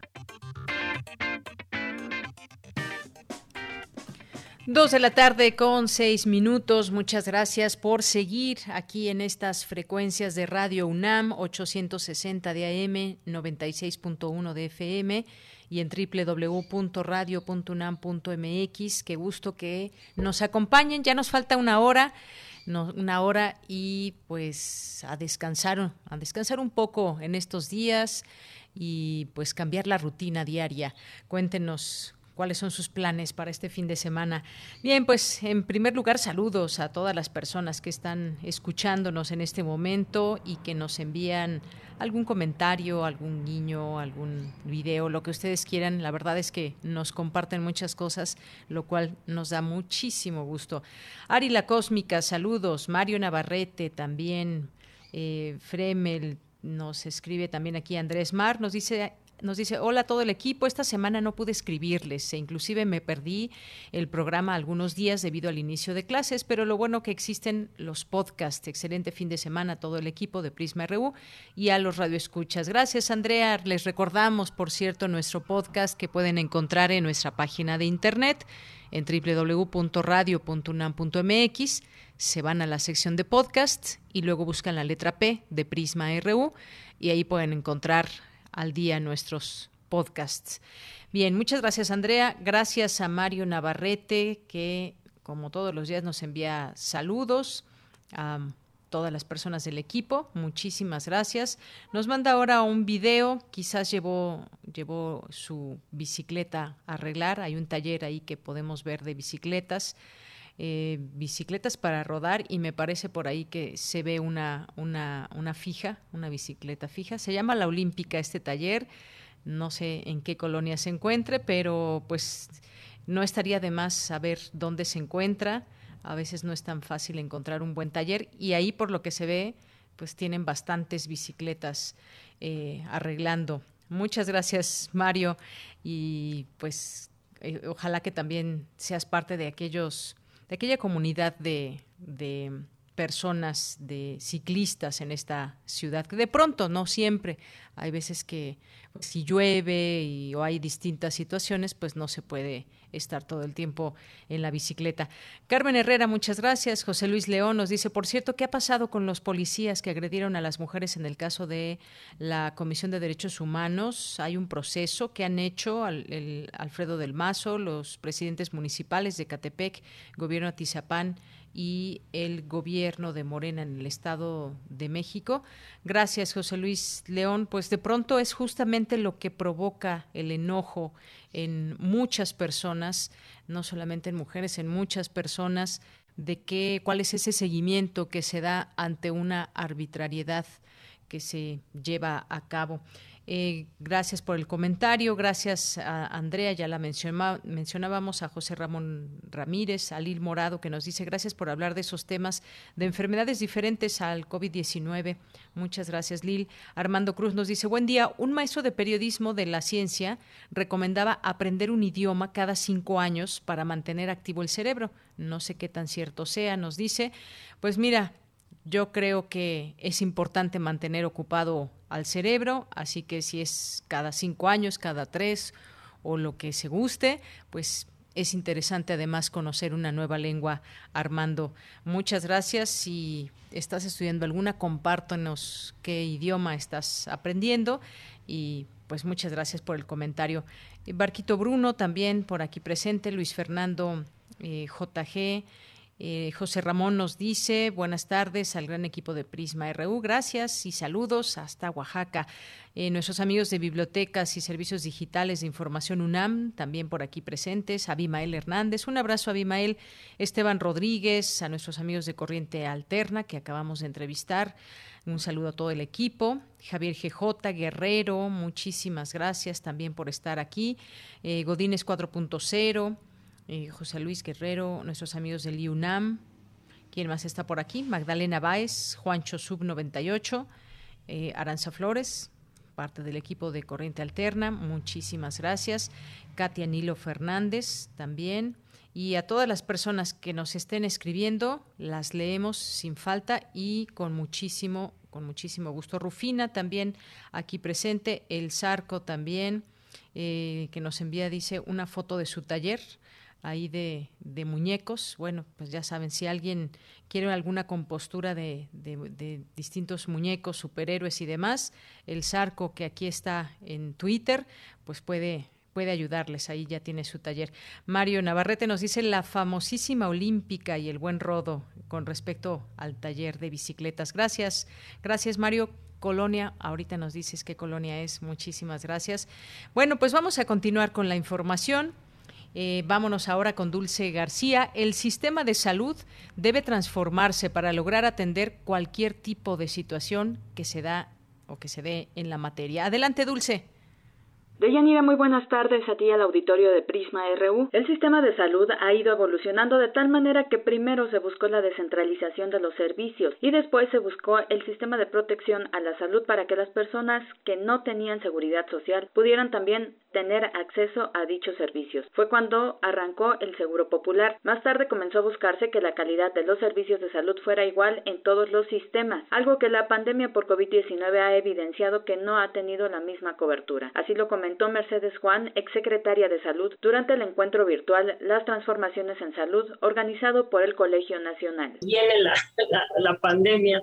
Bueno, en diciembre fueron los primeros casos, ¿verdad? Allá en, en China y bueno, teníamos que estar preparándonos ya con, un plan de respuesta porque tenía que llegar a nuestro país, tenía que llegar a América. Fue la, la mala, la mala coincidencia, yo creo que ya no existiera el seguro, el que ya no estuviera el Fondo de Protección contra el pues sí, sí tiene que haber influido, porque además había un desorden, por decirlo de alguna manera, con las entidades federativas. Realmente los gobiernos de los estados no sabían por dónde iba a ir el camino de Italia, ¿no? Entonces, creo que sí fue muy, muy mal momento para para la pandemia, para, para Presente también en este encuentro Germán Fajardo, director de la Facultad de Medicina, dijo que México afrontó la situación de la pandemia con un sistema de salud mixto y que estaba en proceso de cambio, en el que aún unos tenían seguridad social y otros protección social, pero que ya es necesario que el sistema de salud se enfoque en una seguridad familiar. Entonces, y llega el, el, el COVID, ¿no? Y entonces se convierte esto, a mi juicio, en la tormenta perfecta en, el Seguro Social están nuevos delegados que, con poca capacidad administrativa, porque estaban iniciando. Cambia el Seguro Popular a INSABI y no hay reglas de operación, Y no estaba claro, no está claro hasta la fecha cómo se van a asignar los recursos, Por ejemplo, entre, otras de las muchas preguntas este, que hay. Creo que el modelo de la seguridad social basado en medicina familiar, ¿no? en, este, en este caso, pues creo que eso eh, ha sido muy afortunado. Si uno ve los indicadores, digamos, de salud de la gente que a lo largo del tiempo han tenido seguridad social y los que no, pues les va mejor a los que sí han tenido seguridad social. Yo creo que el, modelo, el, el, deseo, digamos, la visión de largo plazo, que es la que deberíamos estar discutiendo, debe ser la seguridad, la seguridad social. Con el modelo que mi juicio ha funcionado, como ya decía, de medicina, de medicina familiar, donde quien atiende eh, de manera primaria a los pacientes es un especialista, un especialista en medicina familiar pues que trata de ver la integralidad, digamos, de todo lo que sucede alrededor, no solo a la persona. Los expertos continuaron hablando sobre qué tipo de médicos son los que se necesita formar para atender las necesidades de salud en cualquier circunstancia. Germán Fajardo dijo que se requiere de un sistema educativo en medicina en todo el país. Este es el reporte. Muy buenas tardes. Gracias, Dulce. Muy buenas tardes. Nos vamos ahora con Cristina Godínez. En la Ciudad de México va en aumento el número de divorcios y podría incrementarse el siguiente año derivado del confinamiento. Adelante, Cristina. Buenas tardes, Deyanira. Un saludo para ti y para el auditorio de Prisma RU. Al participar en la conferencia Divorcio en la Ciudad de México, organizada por la Facultad de Derecho de la UNAM, Alejandra Macías Estrella dijo que la palabra divorcio proviene del latín divortium, que significa separación. Se trata de la disolución del matrimonio decretada por una autoridad competente a solicitud de ambos o de uno de los cónyuges, sin necesidad de que se exprese la causa. Escuchemos a la académica. Actualmente la estadística nos dice que tenemos por cada 10 matrimonios que se realizan, cuatro sentencias de divorcios que se dan. Y no, que, no quiero pensar cómo estarán estas estadísticas el próximo año derivado de este confinamiento eh, obligatorio que estamos nosotros viviendo ocasionado por esta pandemia. La profesora de la Facultad de Derecho dijo que en la Ciudad de México los divorcios se dividen en administrativo y en judicial, que a su vez se subdividen en unilateral y bilateral. En el 2018, miren, los divorcios administrativos, a partir del 2000, tuvo un gran incremento de estos divorcios administrativos. Los divorcios judiciales, miren ustedes cómo se ha incrementado en el 2018, el 3 de octubre fue cuando se dio esta reforma y se admitió el divorcio sin expresión de causa. No se da a conocer bien, sino hasta el 2009-2010. Y miren ustedes cómo se ha incrementado la cantidad de divorcios judiciales que se, que se han realizado.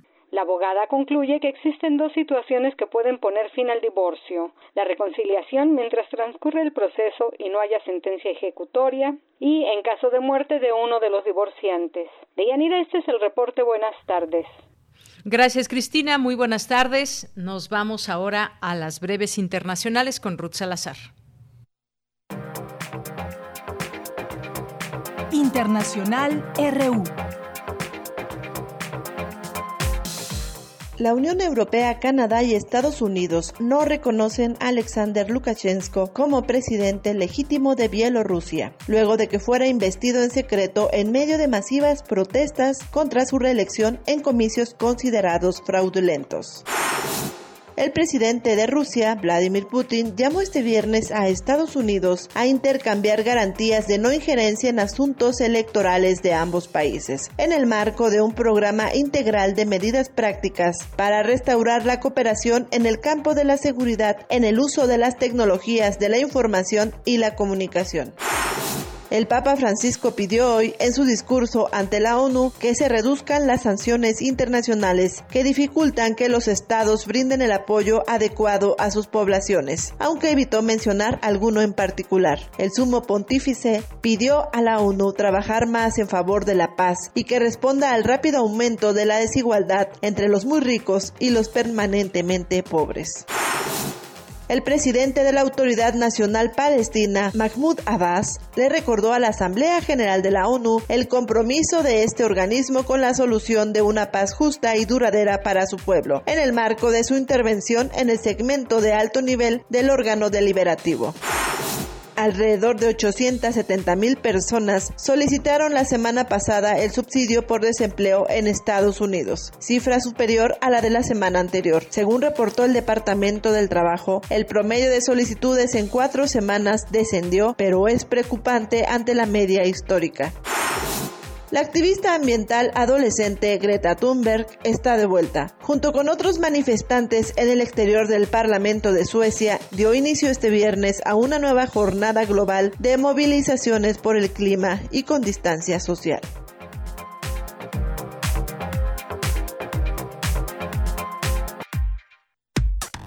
Relatamos al mundo.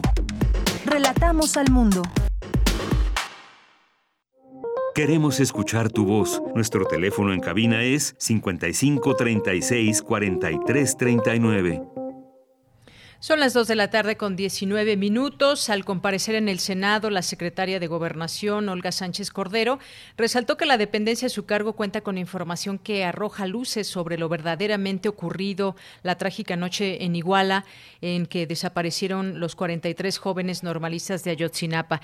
En el sexto aniversario de esos hechos, se seguirá haciendo todo lo posible dentro de la ley para poner a los responsables intelectuales, materiales también ante la justicia, es lo que dijo en su intervención inicial. A seis años de la desaparición de los 43 estudiantes normalistas de Ayotzinapa, en México, pues recordamos también el documental Mirar Morir, el ejército en la noche de Iguala, una investigación de periodistas y escritores quienes abordan el tema de la participación del ejército mexicano en los hechos que provocaron la muerte de seis jóvenes y la desaparición de estudiantes la noche del 26 de septiembre de 2014 en Iguala Guerrero. México. Hoy nos acompaña aquí en este programa Prisma RU de Radio UNAM Temoris Greco, ya ustedes lo conocen, ya ha estado con nosotros en distintas ocasiones. Él es periodista, documentalista y politólogo, colaborador en distintos medios de comunicación. Un gusto, como siempre, saludarte, Temoris. Buenas tardes. ¿Qué tal, Temoris? ¿Me escuchas? Sí, sí, sí. ¿Qué tal? Muy buenas tardes, Temoris. Hola, hola. ¿Sí, ¿sí me oyes? Sí, ya, ya te escucho. Ajá. Sí, es un gusto saludarte. ¿Cómo estás? También para mí es un gusto. Pues muy bien, aquí eh, pues eh, conociendo esta información de este documental que continúa con este adendum y me gustaría justamente, Temoris, que nos, que nos cuentes sobre este trabajo que hoy se presenta, un cortometraje Mirar Morir, adendum, que continúa el hilo del documental que, que dieron a conocer en 2015. Cuéntanos. Pues mira, sí, eh, hace hace cinco años presentamos Mira Morir el ejército en la, en la, en la, en la noche de Iguala. En, en, aquel momento nos imaginamos que ya que eh, la verdad histórica había sido demolida por el por el grupo eh, interdisciplinario de expertos independientes, el GIEI, que el, el gobierno se iba a ver forzado a reconocer que no habían hecho las cosas eh, adecuadamente, que iban a que iban a rectificar y que iban a, a, a relanzar esta eh, investigación. Pero no lo hicieron así, lo que hicieron fue aferrarse al cuento, aferrarse, por ejemplo, a, que había habido una pira fantástica en el basurero de, de, Cocula y que eh, ahí habían asesinado e incinerado a 43 estudiantes. E, eso lamentablemente le dio vigencia a, nuestro documental anterior, pues a lo largo de, de, de, los cuatro años que, eh, los tres años más que estuvo ahí Peña Nieto. Eh, hace dos años, Andrés Manuel López Obrador, como presidente electo, se comprometió con las madres y los padres a resolver el, caso y, y empezó pues una nueva fase. Por esta nueva fase ha, ha estado marcada sobre todo por, por, por, la lentitud. O sea, hubo mucha lentitud en crear por ejemplo, la unidad especial de investigación del caso que, que está dentro de la, de la Fiscalía General de la, de la República. Ha habido obstáculos, reticencias, el ejército pues finalmente sigue siendo, o sea, Andrés Manuel López Obrador casi le, tiene que rogar al ejército y, tratar de explicarle que, que la institución no se va a debilitar si, eh, si, si permite que se investigue a, a, los oficiales y a las clases que, que intervinieron en que, intervinieron en la noche de Iguala. Y eh, y además hay pues problemas porque es muy difícil relanzar unas investigaciones cuando las que hicieron antes pues han sido tan manoseadas no hubo fabricación de pruebas destrucción eh, anulación de evidencias hubo el uso sistemático de la tortura para arrancar declaraciones, esas declaraciones pues con, eh, estas torturas condujeron a la, a, la, liberación de muchos detenidos, probablemente muchos de los liberados eran inocentes, pero también otros podrían haber sido participantes de estos crímenes que ahora pues ya no puede decir por ellos o tendrían que eh, hallar la, la forma, ¿no? Porque finalmente eh, la, la, manera en que lo hizo la PGR pues eh, acabó con la posibilidad de, de, de procesarlo sobre las bases que existen eh, hasta este momento.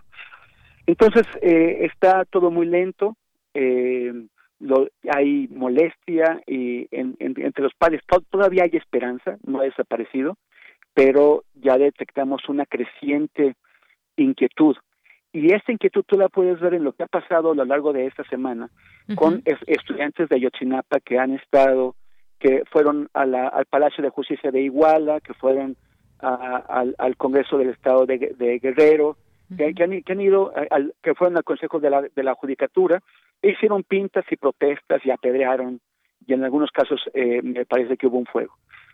Eh, esto el, que los estudiantes de Ayotzinapa estén volviendo a tomar esas actitudes, yo creo que es una señal de alerta de que el, el gobierno está empezando a abusar de su paciencia.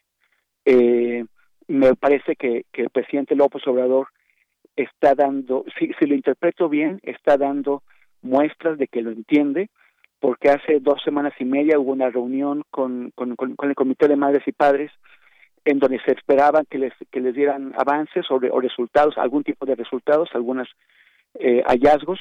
No les dieron nada, salieron decepcionados y, eh, y Andrés, Manuel anunció una nueva reunión que va a tener lugar mañana a las 10 de la mañana, en el cual eh, eh, se, se espera que ahora sí les, les, les den avances. Yo creo que el presidente les dio un tirón de orejas y les dijo cómo, cómo es que hemos llegado a, a dos años ya y todavía no tenemos más que unos pocos el hallazgo de uno de los 43 normalistas y, y, algunas órdenes de, de, aprehensión y unos pocos arrestos. Efectivamente, Temoris, eh, porque durante todo este tiempo, como bien dices, esa verdad histórica se vino abajo, hubo fallas, abusos, inconsistencias, como dices justamente en este documental, ni verdad ni justicia se ha, se ha tenido en este caso y ya han pasado dos años que, en que se prometieron avances en la investigación ya con este gobierno de López Obrador y comienza a haber una cierta inquietud en torno a los resultados prometidos para conocer la verdad de los hechos. Eh, ¿Qué opinas del trabajo que se ha hecho hasta el momento de este, de este gobierno? Como dije al principio, Olga Sánchez Cordero dice que hay luces en este caso que se estará por anunciarse y pues hay mucha expectativa en todo esto. Los padres y allegados a los 43 estudiantes han mencionado en varias ocasiones tener confianza en las autoridades actuales, pero se han logrado corregir esos vicios en las investigaciones. Queda esa, esa pregunta. Mira, la, la unidad especial del caso, que fue creada apenas en junio del año pasado, y entregó sus primeros sus primeros resultados en junio de este año. O sea, han, ha tardado muy, muy, muy, pero, pero mucho, mucho. Y él está encabezada por un, por un joven abogado muy brillante, muy, muy comprometido, Omar Gómez Trejo. Yo, yo creo que él tiene todo el entusiasmo. Pero una cosa es que tú cambies al, al, al rostro y otra cosa es que tengas una estructura distinta. Ellos eh, ya, o sea, hay una nueva Fiscalía General de la República en reemplazo de la PGR, pero es la PGR, o sea, para, para efectos prácticos es el mismo personal, o sea, Omar Gómez Trejo tiene que trabajar con el, los, con el personal que ahora es de la, de la, de la Fiscalía, que antes era de la Procuraduría, pero es el mismo personal que hizo toda esta manipulación de la, de la investigación oficial, o sea, solo es la misma gente. El, el, la, la, virtud que tiene Omar es que nunca perteneció a la PGR, pero ese es también su su punto débil porque porque el, personal que sigue ahí de la PGR no lo ve como porque lo ve no no no solamente lo ve como ajeno sino que lo ve como enemigo porque la, la una de las tareas de Omar es descubrir a, a los manipuladores a los falsificadores a la gente que estuvo eh, actuando criminalmente para hacer esta esta falsificación Entonces eso también hace más, más difícil. Yo creo que, que, una, que, la, que la Fiscalía debió haberse creado desde cero, pero finalmente es la PGR con otro nombre, otros rostros, pero el mismo cuerpo y las mismas manos. Bien, ¿estarían esos personajes ligados a la administración anterior enturbiando, deteniendo, haciendo más larga esta, esta procuración de justicia? Sí, o sea, sí lo están haciendo y, y ese es uno de los problemas. Hay una, Omar, Omar eh, el, el, el 24, Omar García, este estudiante que es sobreviviente de, de, la, de la noche de Iguala, eh, él me contó en algún momento que habían ido a declarar los estudiantes de esa noche, ¿no? que habían ido a declarar como por la, no sé cuántas veces los han llamado a declarar. Ahora fueron otra vez. Y de pronto un, un estudiante se le ocurrió tener la precaución de leer la declaración que, o sea, él, fue a declarar, pasan el documento, se lo dan para que él firme y él lo quiere leer lo que va a firmar y cuando, y cuando lo va a firmar se da cuenta de que es distinto de lo que él había dicho y que se estaba autoincriminando ese estudiante.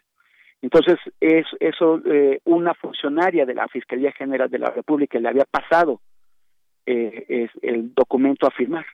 Y cuando le reclamaron, ella no aceptó a, explicar cómo es que habían cambiado su, su, declaración y se hizo un lío entre ellos. El, hay hay estas estas em, intención de, de obstaculizar o incluso de sabotear, porque pues esta, o sea, esta misma gente o, o, los que los, los, que están operando o, sus, o sus conocidos están en riesgo de ser expuestos como como o sea y, y de ser llamados a, a, a, responsabilidades. Entonces no quieren hacerlo. O sea ya no es por defender al, al gobierno como antes ahora es por defenderse ellos mismos. Bien, pues grave esta situación de que no quieran hacerlo, que no se quiera avanzar en esta investigación. Algo que también destacas, Temoris, en esto, ya casi para terminar esta entrevista, eh, la estrategia mediática, la estrategia mediática de gobierno, ¿qué tanto impacto tuvo? ¿Qué tanto impacto tuvo? Te pregunto, porque hubo eh, pues esa verdad histórica que se quiso posicionar también en los medios de comunicación y escuchamos en su momento a diferentes periodistas defendiendo a capa y espada esa versión y, de manera bastante alevosa, no muy muy abusiva. Eh, o sea, porque porque además utilizaron un, un doble lenguaje, ¿no? O sea, un lenguaje en donde estaban criminalizando a las víctimas, criminalizando a los estudiantes, estaban eh, justificando las mentiras de la PGR, pero al mismo tiempo se indignaban y, de, decían, ¿cómo es posible que, que la gente que, eh, que exigía que, se, que la verdad, ¿no? ¿Cómo es posible que estén usando el dolor de las personas, el dolor de, de 43 padres y madres y no sé, bueno, era un cuento total. Eh, el, recuerdo eh, especialmente, por ejemplo, Héctor de Mauleón, ¿no? Es uno de las, o sea, con, con, con Héctor Aguilar Camín, con Carlos Marín, con Jorge Fernández Menéndez, con Pablo Iriart o esas Chabot fueron algunos de los eh, copia y pegas. Esas personas lo que hacen es copiar lo que les da, lo que les daba el anterior gobierno o lo que les da quien quiera que les paguen para traducirlo a un lenguaje periodístico o incluso a, veces con pretensiones literarias, ¿no? O sea, por ejemplo, de Mauleón se dedica a, a, copiar expedientes y los escribe mejor, entonces eso ya es, es un lenguaje que la gente no, no solamente puede entender, sino que aprecia. Y, y así son los que, los que los que vuelven a vestir las las versiones oficiales y las hacen eh, parecer que son la que, es la verdad.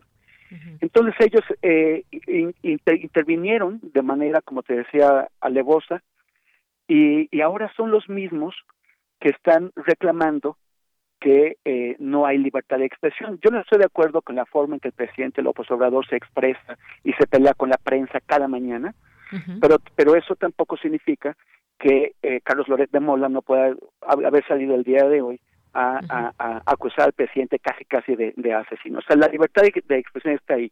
Y estas personas no solamente participaron en en, falsificar la, verdad en el pasado, sino que cuando sí es, había represión contra periodistas, que como tú sabes hemos trabajado ese caso, o sea, los casos de periodistas perseguidos, cuando sí había represión para periodistas, cuando sí había amenazas físicas eh, que, que, terminaban, que, que, que, terminaban a veces en el asesinato para, para coartar la libertad de expresión, entonces no tenían ni una palabra en defensa de los periodistas. Así es. Y bueno, por ahí hubo un trabajo, un documental de Jorge Fernández Menéndez o película, no, no, no tuve la oportunidad ni el gusto de, verla, pero pues justamente de esta defensa en su momento también férrea de algunas plumas, algunos periodistas que utilizaron sus espacios para defender, como decía yo, a toda, al máximo esta, esta verdad que en su momento se dio a conocer por parte del gobierno de Enrique Peña Nieto. Pues Temoris, Sí, ¿querías agregar algo?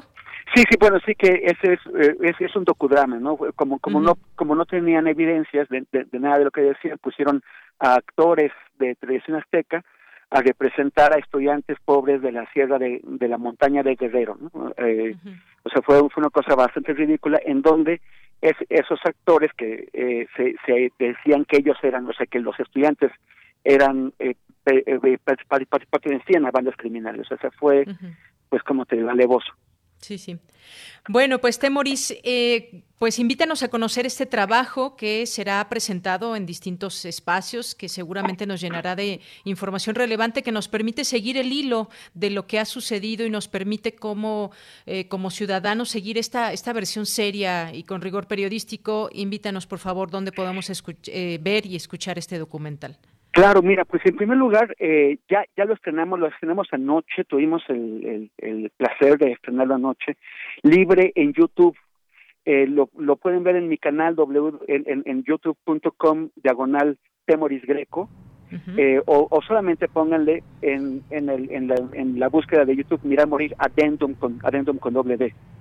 Eh, está ahí junto con dos materiales más. Uno que liberamos hoy en la noche es una entrevista con la doctora Ángela Buitrago, que es eh, integrante del grupo interdisciplinario de expertos independientes, y otro que ya está también ahí, que, es con Vidufo Rosales, abogado de las familias de los de los normalistas. Ellos conocen todo lo que está pasando con las investigaciones desde adentro, son los que tienen que lidiar con la situación que tan complicada que están enfrentando y eh, y como como tú no puedes meter entrevistas completas en un en un audiovisual o sea en un corto eh, como como el que hicimos eh, pues escogimos presentarlas pues íntegras eh, aparte para porque realmente son documentos muy importantes que para la gente más interesada puede pueden ser importantes. Entonces esos están en, en YouTube y además el, el cortometraje y el largometraje van a ser presentados esta semana. Digo este fin de semana. Mañana eh, en la octava van a poder ver a las 10 de la noche, van a poder ver Adendum, en el canal 22 también Adendum a las diez y media de la, de la noche. En TV a las 10 pasan el largometraje Mirar morir el ejército en la noche de Iguala y después al terminar pasan Adendum. Y el domingo a las once y media de la mañana por el canal 14, once y media de la mañana van a poder ver Adendum también. En mis redes sociales, en, en, en facebook.com diagonal temoris o en twitter.com diagonal temoris, eh, estoy poniendo toda esta información, todos los, los eh, flyers en donde estamos eh, para que para la gente que lo quiera tener más claro. Muy bien. Pues Temoris, muchísimas gracias. Gracias. Eh, veremos, por supuesto, tu, tu, trabajo. Ya tuve oportunidad de ver casi todo. Me falta la última parte. Muchísimas gracias por estar con nosotros y pues seguimos en comunicación para cualquier cosa aquí en temas periodísticos y seguimos, por supuesto, también tu trabajo. Muchas gracias. Pues gracias a ti, Deyanira, por estar siempre atenta a, a, esos temas tan importantes para, para, para la nación. Claro que sí. Temoris, un abrazo. Hasta luego. Gracias, hasta luego. Hasta luego, Temoris Greco, periodista, documentalista, politólogo, colaborador en distintos medios de comunicación. Nos vamos a despedir de este tema con Lian Ventura, esta, esta música, esta eh, artista, con Hasta Encontrarlos.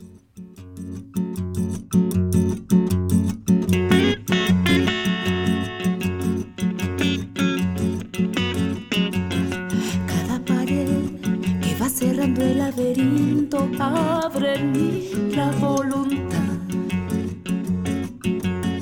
Te busco aquí, te busco allá donde hay heridas, vida amarga, odio, esperanza. Has de saber lo lejos que te busco. Que no hay piedras ni muros que me hagan parar en el amor que me entregaste. Enciende la llama en la oscuridad y voy buscando enlazada otras manos. Prisma RU. Relatamos al mundo.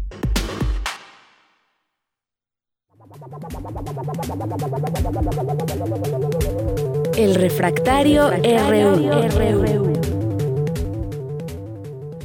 Dos de la tarde con 40 minutos recibo con mucho gusto, como todos los viernes, al maestro Javier Contreras, maestro en Derecho, profesor de la Facultad de Derecho y de la FESA Catlán. ¿Cómo estás, Javier? Un gusto saludarte. Hola, ¿qué tal, Deñanera? Muy buena tarde para ti y para todo el amable auditorio de Prisma RU. Pues llegamos una vez más a el cierre de la semana y hemos encontrado noticias por demás extraordinarias, cuando menos para el ojo público generalmente en nuestro país. Quisiera comenzar hablando de algo que puede ser controversial, pero que es importante brindar claridad para nuestros radioescuchas, que es este proyecto de sentencia de la Suprema Corte de Justicia de la Nación que declararía como inconstitucional la consulta para someter a juicio a los expresidentes. A ver, es importante hablar un poco de esto porque, pues hay que mencionarlo fuerte y claro. ¿Qué más esperábamos? O sea, no, no podríamos eh, hablar de algo diferente, cuando menos si lo vemos estrictamente desde la técnica jurídica y desde los propios derechos humanos. Alguna vez ya hemos tocado un poco este tema en este mismo espacio en ocasiones anteriores, pero valdría la pena mencionarle a nuestro auditorio que sí, se puede tratar de personas altamente detestables cuando pensamos en quienes llevaron los destinos del país en administraciones pasadas, pero siguen siendo humanos en primer lugar. Y lo que propone el proyecto de sentencia es que se podrían violar derechos humanos pensando en esta consulta, incluso con una frase muy fuerte y que a estas alturas del partido, se iniciativa, por llamarle alguna forma de, de, de consulta, como un concierto de inconstitucionalidades. Es decir, es un documento plagado de errores técnico-normativos que no podía prosperar. Ahora bien, este es únicamente un proyecto de sentencia. Todavía falta que se discuta en la sala correspondiente o en su caso en el Pleno de la Suprema Corte, que cosa que veo un poquito lejana. No obstante, vale la pena que le sigamos dando el seguimiento correspondiente. Ahora bien, no es hablar únicamente de los derechos humanos, en este caso de aquellos personajes que fungieron como presidentes de este país, sino que las resoluciones, las sentencias que emite la Suprema Corte de Justicia, pues pueden llegar a alcanzar un efecto para, las, eh, para los derechos humanos de todas las personas. En consecuencia, cuando nosotros vemos y evaluamos este proyecto de sentencia, tendríamos que considerar los alcances que puede tener no únicamente para el ejercicio de la consulta. Ahora, recordemos lo siguiente, y creo que es el punto donde tenemos que poner mayor atención, cuando menos desde el particular punto de vista de un servidor, la justicia no debiera ser sometida bajo ninguna circunstancia consulta. Y quiero dejar mi posición muy clara. Yo creo que esa gente, claro que debe ser procesada, claro que debe ser perseguida en el caso en que hayan cometido un delito y se comprueba adecuadamente no significa dejarlos en la impunidad. El presidente, por medio de la Secretaría de la Función Pública y, por supuesto, la misma Fiscalía General de la República, en el momento que existe una denuncia correspondiente, deben perseguir los actos de corrupción y, en su momento, aplicar las sanciones correspondientes, así como llevarlos un debido proceso en el juicio que puedan llegar a ser acreedores. Esto jamás tendría que ser sometido a consulta. Por supuesto que las personas podríamos decir en aclamación popular sí que se les juzgue, pero antes de decir sí que se les juzgue, el propio derecho tendría que decir sí y se les tiene que juzgar por A, B, C y D delitos, no únicamente porque nos concentremos en la plaza pública y decidamos con la mano levantada que deben ser sujetos a un juicio sumario. Efectivamente, pues es un tema que tiene que ver con qué se puede hacer y de qué manera se debe hacer, porque es un tema que implica también la parte legal, el hecho de poder llevar o no a cabo un, eh, un juicio a los expresidentes. Si hay elementos, por supuesto que se puede llevar a cabo sin necesidad de la consulta y es importante esto que dijo ayer el, el, proyecto, el, el magistrado en torno a ese tema, porque pues en todo caso la consulta no se llevaría a cabo y esto no hay que perderlo de vista eh, también. Javier, por otra parte, pues está el tema de la renuncia de Jaime Cárdenas eh, al INDEP, al Instituto Nacional para devolverle al pueblo lo robado y sus implicaciones para el gobierno de México. Deja ahí abierta esa posibilidad de entender de que las cosas no están muy bien al interior con ciertos funcionarios que no sabemos quiénes, pero incluso todo este eh, lo que sucedió con las joyas, eh, procedimientos eh, administrativos que no se siguen como se debe, es de, de alguna manera pues grave que se señale todo esto. Por supuesto que sí, Deyanira, me parece un tema importante. Primero quisiera mandar un especial saludo justamente al doctor Jaime Cárdenas, quien es investigador del Instituto de Investigaciones Jurídicas de nuestra universidad y con quien en algún momento tuve el gusto de tomar clase. Me parece que la renuncia de un hombre de la talla de Jaime Cárdenas, quien ya tuvo una historia no solamente en el apoyo al gobierno de López Obrador y al mismo personaje del presidente de la República, sino en la consolidación del movimiento de regeneración nacional, Morena, así como en la carrera política del propio López Obrador. Y claro, esto no se limita a ellos su historia, sino que en su momento fue parte del primer Consejo Ciudadano del entonces Instituto Federal Electoral.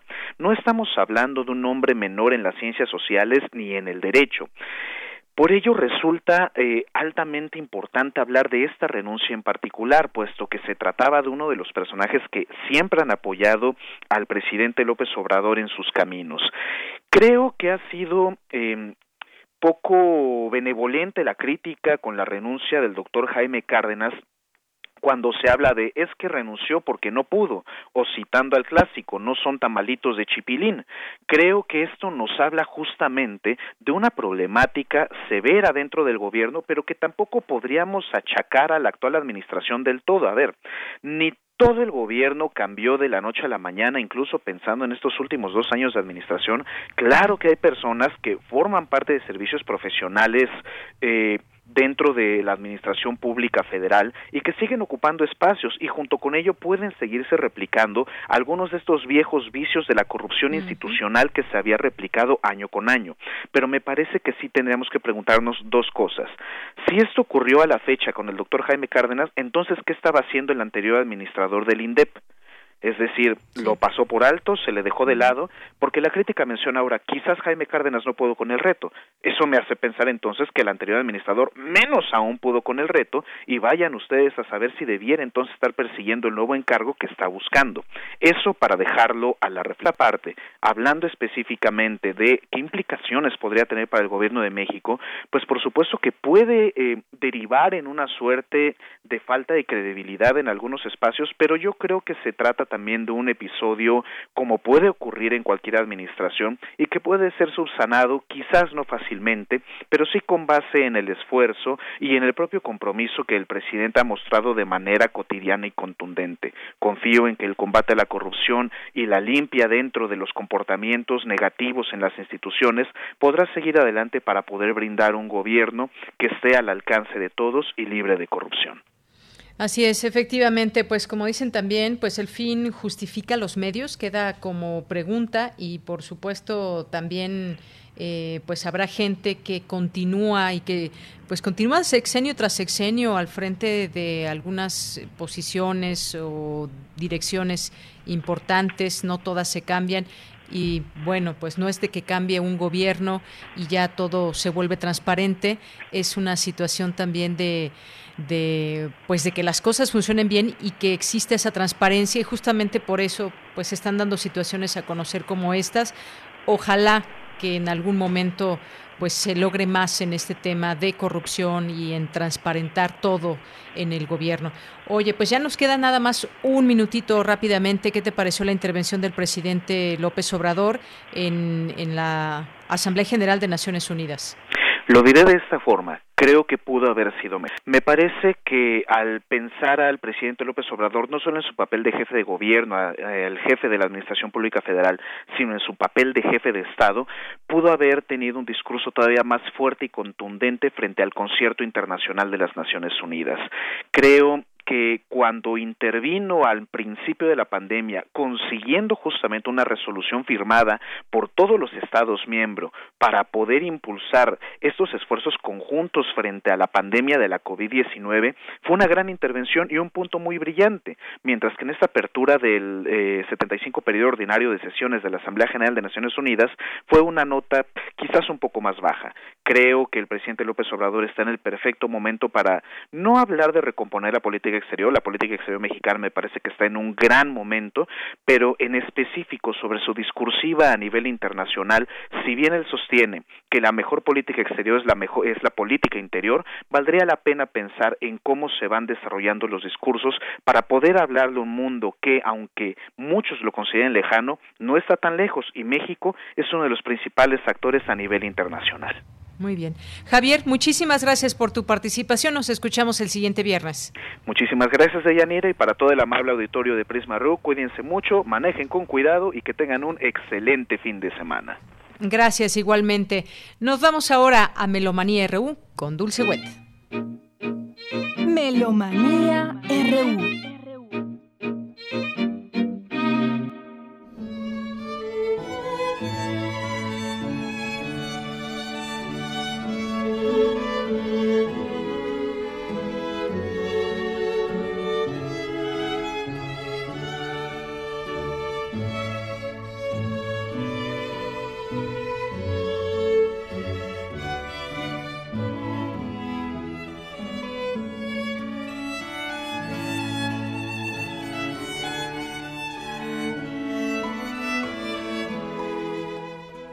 Buenas tardes de Yanira, Dani y amigos melómanos de Prisma RU. Los saluda Dulce Wet desde la discoteca de Radio UNAM. Antes de disfrutar los tres pretextos de músicas habituales de efemérides, quisiera recomendarles el documental La Luz del Alba, que se proyecta el sábado 26 a las 22 horas en el canal 22. Es sobre los cinco pueblos originarios y la música es de Jesús Echevarría.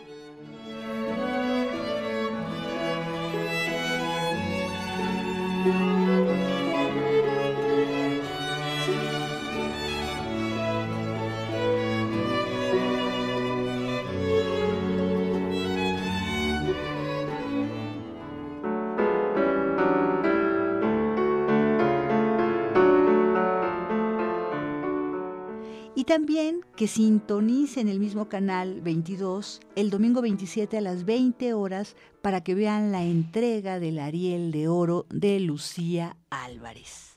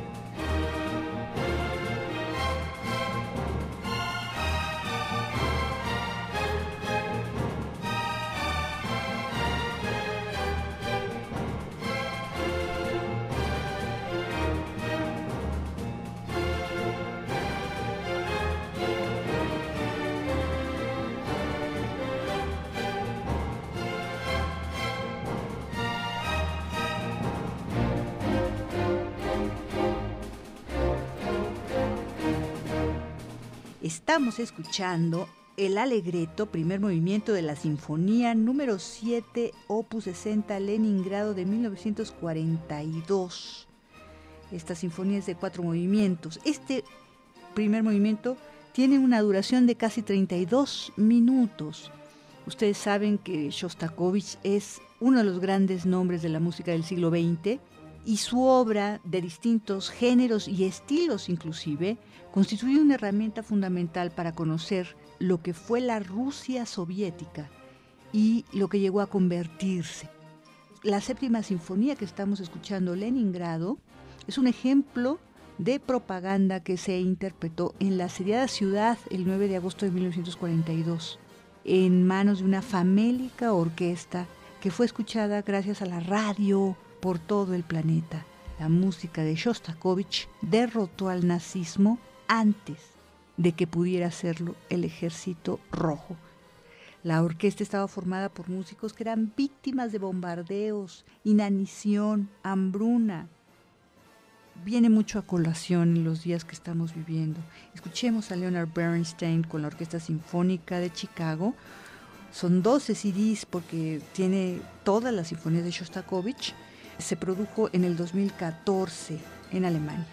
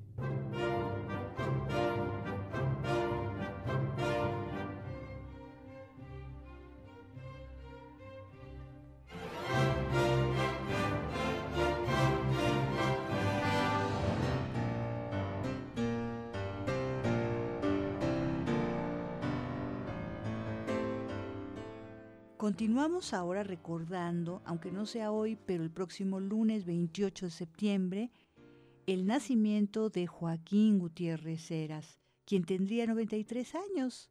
Joaquín Gutiérrez Heras escribió música para teatro y para cine, donde destaca su trabajo con el director Jaime Humberto Hermosillo. Acordémonos de que Joaquín Gutiérrez Heras fue director de Radio UNAM entre 1966 y 1970 por eso nuestra discoteca lleva su nombre. Quino, como le decían afectuosamente sus amigos, Consuelo Carredano, Mario Lavista, Juan Arturo Brena, es un modelo ejemplar de claridad musical y transparencia sonora, con austeridad y sencillez. Es maravilloso, no está ligado a ninguna corriente ni estética de vanguardia ni nada. Es atractiva y muy axa. En una revisión de 1980 en tres movimientos es Alegro Adagio y Alegro Marciale, con Ana María Tradati y la Orquesta Filarmónica de la UNAM dirigida por Ronald Solman en una grabación producida por el año 2000 por el compositor.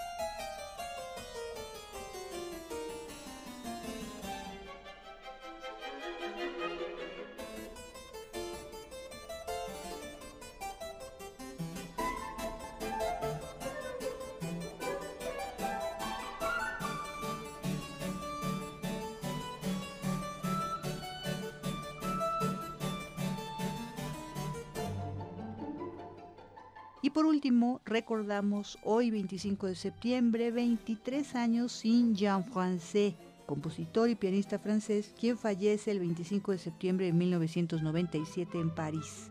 También es un gran orquestador.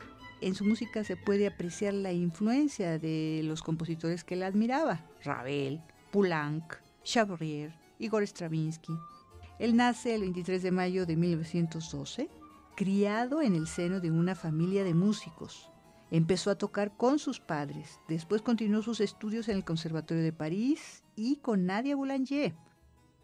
Ahora estamos escuchando la tocata del concierto para clavecín y ensamble instrumental en cinco movimientos.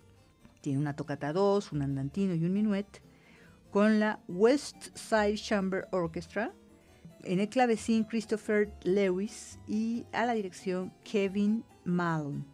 CD 2013 producido en Estados Unidos por el sello Naxos.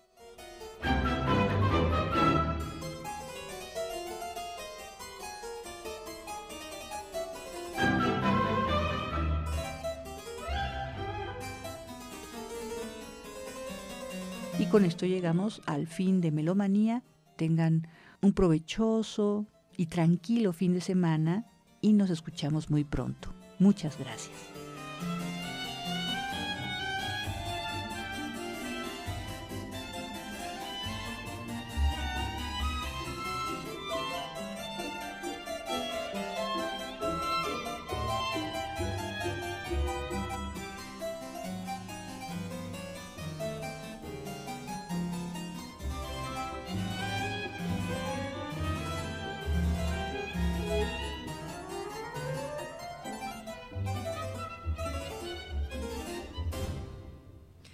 Bien, pues muchas gracias a Dulce Wet y gracias a todos ustedes que nos han permitido estar a lo largo de este tiempo con ustedes en estas dos horas, en este viernes. Les deseamos que tengan un gran fin de semana. Saludos allá en cabina a mis compañeros que hacen posible este informativo allá en lo que se requiere.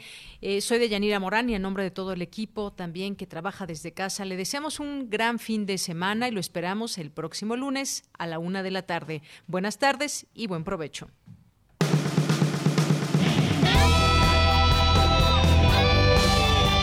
Prisma RU. Relatamos al mundo.